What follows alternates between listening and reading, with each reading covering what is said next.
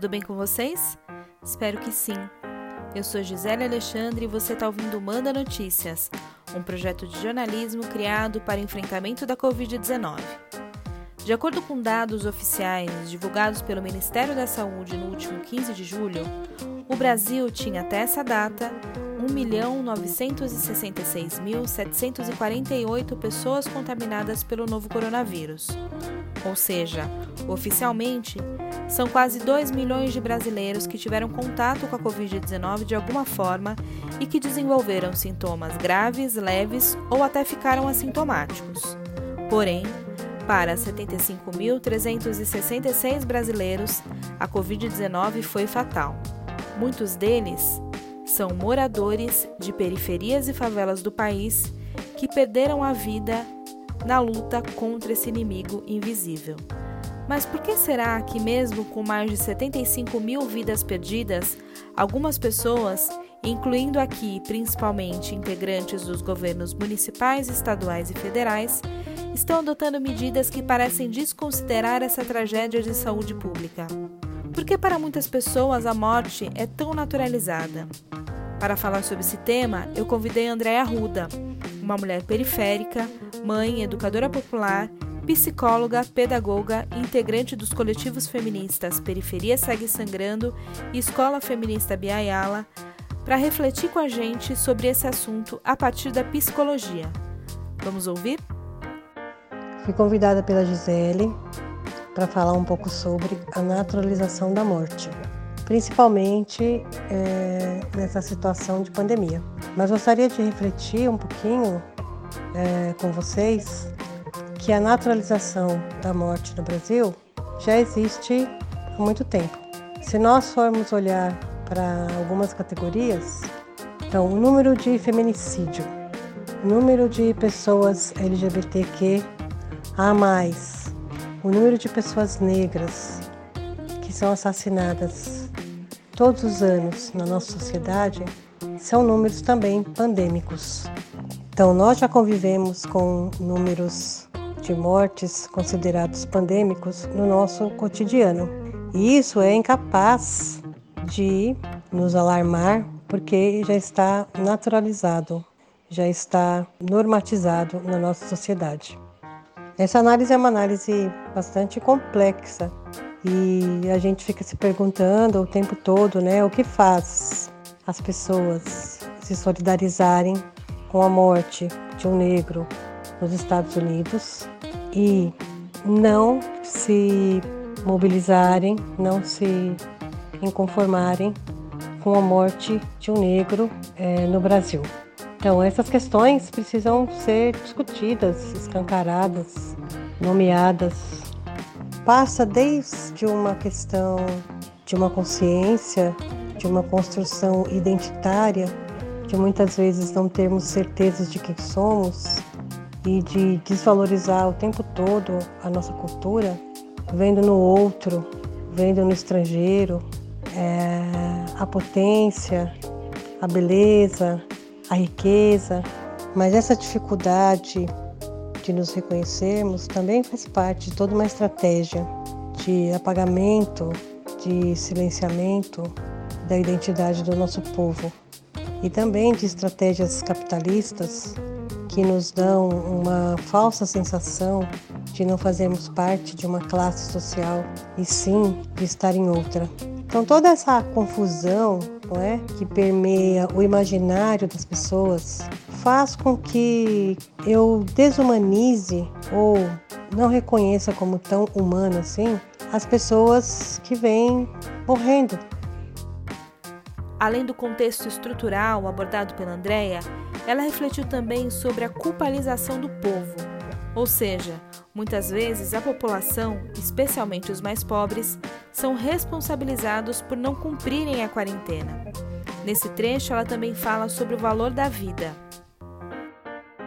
Além disso, né, tem toda uma questão ética, que a gente nomeia como ética da violência, a justificativa, a explicação que banaliza, que autoriza essas mortes.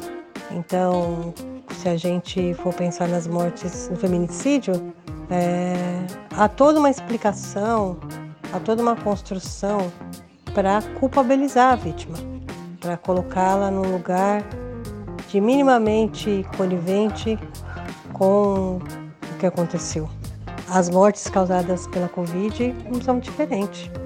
É, a gente ouve com frequência nos meios de comunicação a culpabilização da população pobre por suas mortes, porque as pessoas não ficam em casa, porque as pessoas estão na rua aglomeradas, porque as pessoas isso, porque as pessoas aquilo.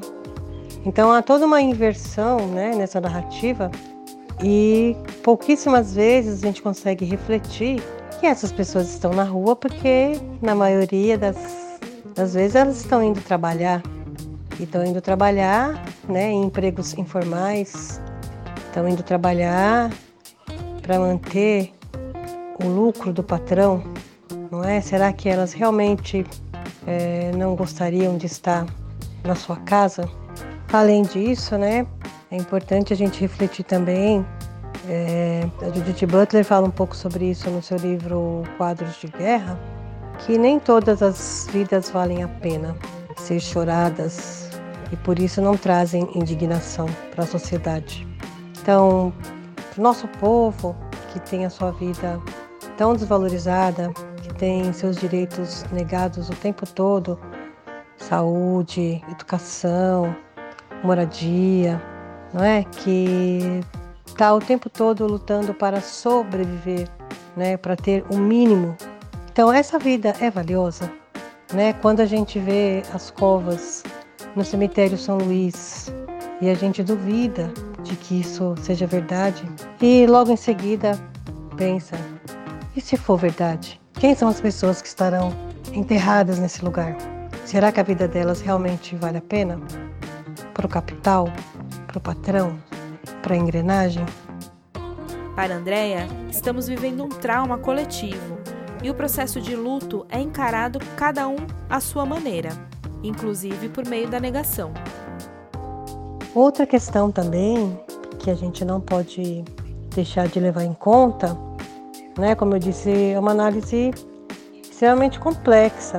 A gente tem vários fatores atuando aí nessa naturalização, não é? A gente tem estratégias dessa necropolítica que realmente é, faz e quer fazer morrer, mas também é, a gente tem aspectos subjetivos e sociais também.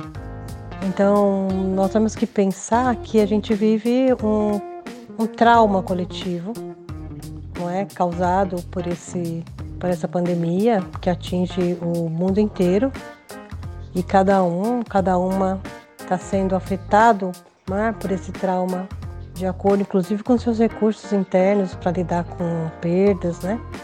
com lutos, com a instabilidade, com a falta de controle que a gente vive hoje. E todo trauma, né, ele traz para gente efeitos na nossa subjetividade, mas também efeitos né, no imaginário coletivo. E algumas. É, em, há uma fase né, nesse processo de luto causado pelo trauma que está relacionado com a negação. Para poder me manter viva, para poder me manter inteira, para manter a minha sanidade mental, processo de negação, não é? é? Eu nego a situação, eu nego o perigo iminente, eu nego a possibilidade de ser infectada, eu nego os riscos, eu nego as mortes. E nesse estágio de negação, a gente vai levando a nossa vida. A gente pode viver também um estágio de raiva, de indignação, de tristeza, profunda e a gente pode viver um estágio de aceitação, de é assim mesmo. Eu lembro quando nós estávamos vivendo a pandemia ainda na Europa, é, as movimentações né, na internet, em grupos de WhatsApp, em sites, né, de orações, acender vela, é, acender o celular em tal hora, toda uma mobilização, toda uma, uma inquietação, uma indignação com o número de mortes que estava acontecendo na Itália, a França. E hoje o Brasil ultrapassa esse número de mortes. E a gente não consegue mobilizar grupos de orações, não há velas acesas na janela, não há celulares piscando tal hora. É, a vida do homem branco que nos colonizou vale muito mais do que a vida do povo preto, indígena, que foi colonizado. Eu acho que é para a gente pensar um pouco sobre isso. Para fechar a reflexão de hoje, Andréa também falou sobre os efeitos da desinformação e a responsabilidade da mídia no processo de solidarização. Além de todas as questões que já foram apresentadas, é, a gente ainda passa por uma, uma confusão, um desencontro de informações, não é? Então, uma, a Organização Mundial da Saúde diz uma coisa, o governo federal diz outra, nós estamos há 60 dias sem o ministro da Saúde. É, então, parece que há toda uma articulação sendo feita para que essas coisas realmente aconteçam, né? Para que essas mortes realmente aconteçam. Há um número esperado de pessoas que vão morrer, não é? Quando a gente olha os gráficos, não é? Na, é, nos telejornais ou na própria internet, a, é o número esperado de mortos. Mesmo porque hoje a gente vê que os mortos, né, a maioria das pessoas que estão morrendo hoje estão nas periferias, estão nos bairros pobres do Brasil inteiro. Como eu vou me solidarizar com a morte de um quilombola? Como eu vou me solidarizar com a morte de um indígena? Se a identidade desse, desses povos foram negadas, foram estereotipadas, foram apagadas e foram desumanizadas. Então, se não são humanos, não é? Como eu vou me solidarizar com essas mortes? Então, essa desumanização, essa coisificação que veicula no nosso imaginário, ela provoca essa anestesia ou essa negação ou essa naturalização das mortes. Embora há uma naturalização das mortes, há também um grande movimento de enfrentamento, né, de, de desconstrução, que vai desde o movimento social que faz a entrega de cesta básica, que aproveita para conversar com as pessoas no seu território, para orientar, para resgatar, não é para resgatar a história, a identidade, a dignidade desse povo, que é o nosso povo, né? Então não é que essa naturalização existe e que a gente não está fazendo frente a ela. A gente tem feito falar sobre isso aqui é uma possibilidade de pensar, né?